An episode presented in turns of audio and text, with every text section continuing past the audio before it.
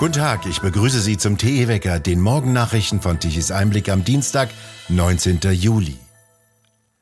Mit höherer Gewalt hat der russische Gaskonzern Gazprom die ausgebliebenen Gaslieferungen gegenüber dem Energieversorger Uniper begründet. Wie ein Sprecher am Montag in Düsseldorf mitteilte, habe Uniper ein entsprechendes Schreiben von der Gazprom-Tochter Gazprom Export erhalten. Der 21. Juli wird als Stichtag angesehen. Bis zu diesem Tag wird die Pipeline Nord Stream 1 noch gewartet. Doch schon vorher hatte Gazprom die Lieferungen von Gas auf 40 Prozent reduziert.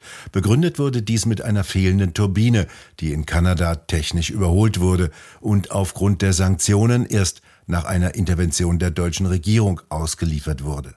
Die Bundesregierung hält dies für eine vorgeschobene Begründung und rechnet damit, dass auch nach dem 21. Juli kein Gas mehr durch Nord Stream 1 fließen werde. Offensichtlich sind die russischen Öllieferungen nach China und Indien ins Stocken geraten. Die Lieferungen in beide Länder sind gegenüber ihrem Höchststand nach der Invasion Russlands in die Ukraine um fast 30 Prozent zurückgegangen. Nach Recherchen der Agentur Bloomberg, die internationale Schifffahrtsdaten auswertet, gebe es erste Anzeichen dafür, dass die asiatischen Länder nicht die Abnahmemengen der europäischen Länder vollständig aufnehmen können.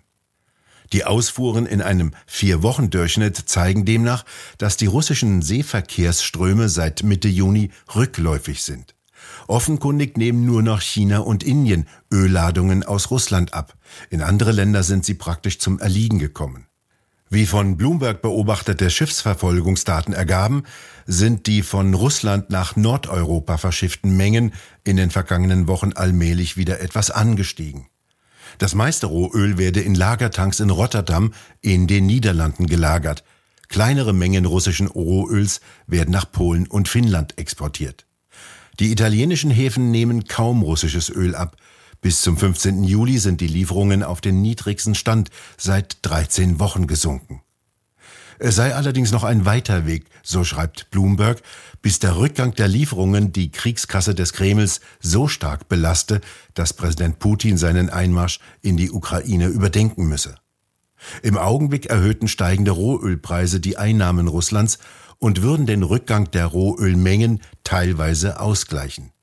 Dennoch liegen diese Einnahmen um fast 25 Prozent niedriger als die Spitzenwerte im April. Die Angst der Grünen vor der Wut frierender und arbeitsloser Bürger steigt offensichtlich an. Es solle jetzt einen zweiten Stresstest zur Sicherheit der Stromversorgung geben, der dann Grundlage von Entscheidungen sei, sagte eine Regierungssprecherin am Montag. Eine Sprecherin von Wirtschaftsminister Habeck sagte, der erste Stresstest habe schon sehr verschärfte Annahmen unterstellt. Jetzt würde noch einmal nachgerechnet und dann auf der Basis von klaren Fakten entschieden werden, so hieß es. Die grüne Bundestagsfraktionschefin Britta Hasselmann äußerte sich mit Blick auf eine verlängerte Laufzeit für die drei verbliebenen Atomkraftwerke kritisch. Gegenüber dem Handelsblatt sagte sie, die Ergebnisse des zweiten Stresstests würden dann bewertet, wenn sie da seien. Bei einem zweiten Stresstest geht es laut Bundeswirtschaftsministerium darum, festzustellen, ob die Versorgungssicherheit im Stromsektor und der sichere Betrieb des Netzes unter verschärften Annahmen noch gewährleistet sei. Mit den Ergebnissen sei in den nächsten Wochen zu rechnen, sagte eine Regierungssprecherin. Laut einem Papier des Ministeriums sollen für den Test unter anderem noch höhere Preise für Gas angenommen werden, was auch Rückwirkungen auf den Strompreis habe.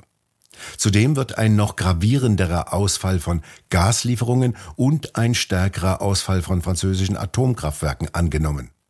Außerdem werde die Sondersituation im Süden Deutschlands stärker in den Blick genommen, insbesondere in Bayern. Dort gäbe es zwar Gaskraftwerke, aber wenig Kohlekraftwerke. Die drei Kernkraftwerke Isar 2, Emsland und Neckar-Westheim 2 müssen nach geltendem Recht spätestens am 31. Dezember 2022 abgeschaltet werden. Der Bundesverband Mittelständische Wirtschaft ist für einen befristeten Weiterbetrieb. Es gehören alle technisch sinnvollen Lösungen auf den Tisch, die unabhängig voneinander nüchtern danach beurteilt werden müssten, ob sie einen wirksamen Beitrag zur Sicherung der Energieversorgung leisten könnten, sagte der Bundesgeschäftsführer des Verbandes Markus Jäger. Die FDP lehnt den Kuhhandel Tempolimit gegen Kernkraft ab. Das betonte gestern Abend zumindest FDP-Fraktionschef Dürr. Die Kernkraftwerke würden gebraucht, um die Grundlast im Winter aufrechtzuerhalten, meinte Dürr. Deswegen sei Vorschlag der FDP, die drei sicheren Kernkraftwerke über den 31. Dezember hinaus laufen zu lassen, um eines zu erreichen, dass kein einziger Kubikmeter Gas mehr verstromt werden müsse.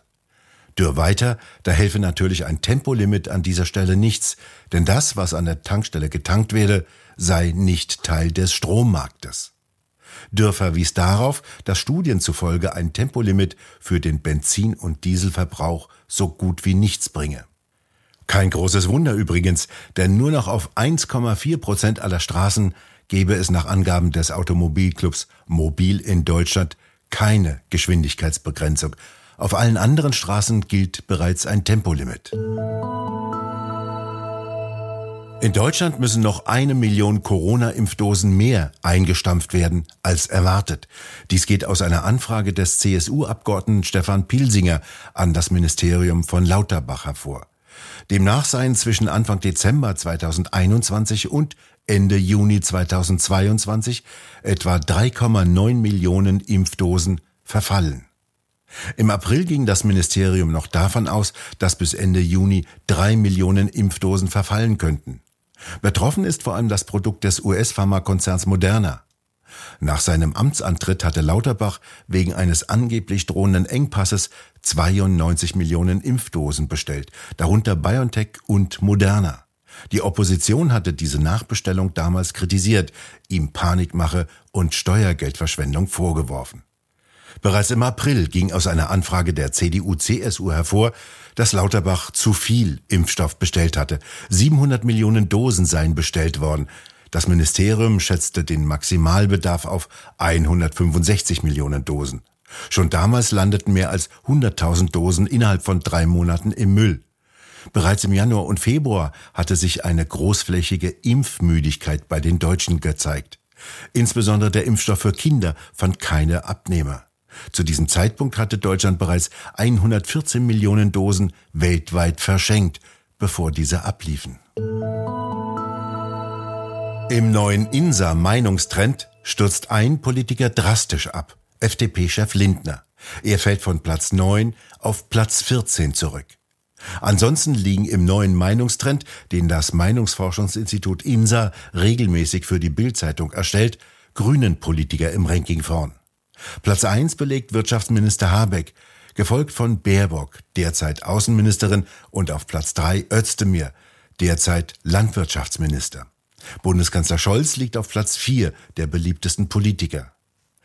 Auf dem tiefsten Stand seit August 2021 fällt die SPD. Sie verliert eineinhalb Prozentpunkte und kommt nur noch auf 18,5 Prozent. Auch CDU, CSU und die FDP verlieren jeweils einen halben Punkt. Die Union kommt aktuell auf 26,5 Prozent, die FDP erreicht nur noch 8 Prozent. Die Grünen und die AfD legen jeweils einen Prozentpunkt zu. Die Grünen kommen damit auf 22 Prozent, die AfD auf 12 Prozent. Die Linke hält ihren Wert aus der Vorwoche mit 4,5 Prozent, die sonstigen Parteien kommen zusammen auf 8,5 Prozent, ein Plus von einem halben Prozentpunkt. Der Chef von INSA, Hermann Binker, zu Bild, die Grünen seien die einzige Ampelpartei, die zulege. Auch die Union verliere, könnte aber mit der SPD oder Grünen regieren. Der zunehmend pessimistischere Blick der Bürger in die Zukunft koste laut Binkert vor allem SPD, Union und FDP Vertrauen. Die Ampelkoalition kommt mit zusammen 48,5 Prozent nur noch auf eine parlamentarische Mehrheit, ebenso wie Schwarz-Grün, die zusammen ebenfalls auf 48,5 Prozent kämen, oder Schwarz-Rot, für die es mit zusammen 45 Prozent auch noch reichen würde. Das 17-jährige Mädchen, nach dem in den vergangenen fünf Tagen im Landkreis Ludwigsburg in einer dramatischen Suche gefahndet wurde, ist tot. Am Sonntagabend wurde die Leiche in der Nähe einer Kläranlage gefunden. Die Ermittler gehen von einem Tötungsdelikt aus und haben einen 35 Jahre alten Syrer festgenommen, dessen Wohnung sie am vergangenen Wochenende durchsuchten. Das Mädchen hatte am vergangenen Dienstag die Wohnung verlassen und war nicht wiedergekehrt. Mit Hubschrauber, Spürhunden und Drohnen suchte die Polizei nach dem Mädchen. Wieder einmal vergebens.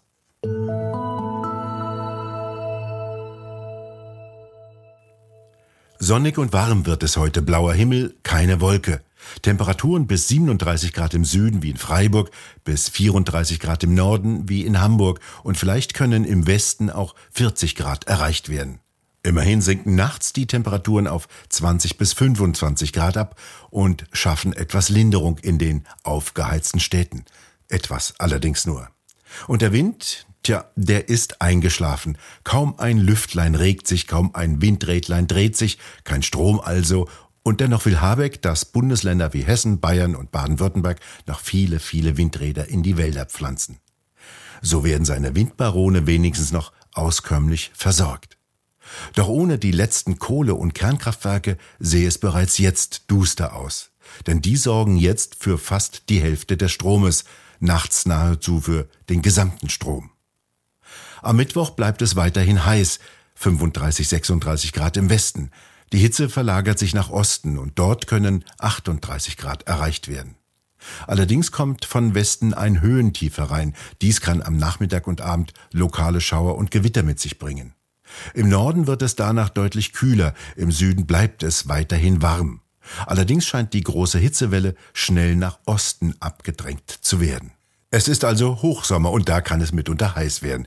Der Chef der britischen Wetterbehörde sagte, die Hitzewelle sei dem Klimawandel geschuldet. Er und seine Kollegen seien besorgt, dass beispiellose Hitzetage wie diese bis Ende des Jahrhunderts ein regelmäßiges Phänomen werden könnten. Er hat sicherlich noch eine Reihe von Förderanträgen laufen und Zuschüsse gibt's nur bei entsprechend hohen Alarmmeldungen.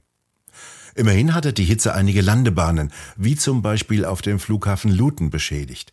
Heute ist sogar der Betrieb auf der Eisenbahnstrecke von London nach York und Leeds zwischen 11 und 19 Uhr eingestellt worden aus Sorge vor Hitzeschäden. Behörden aller Orten raten dann etwas zu trinken. Von selbst kommt natürlich keiner drauf.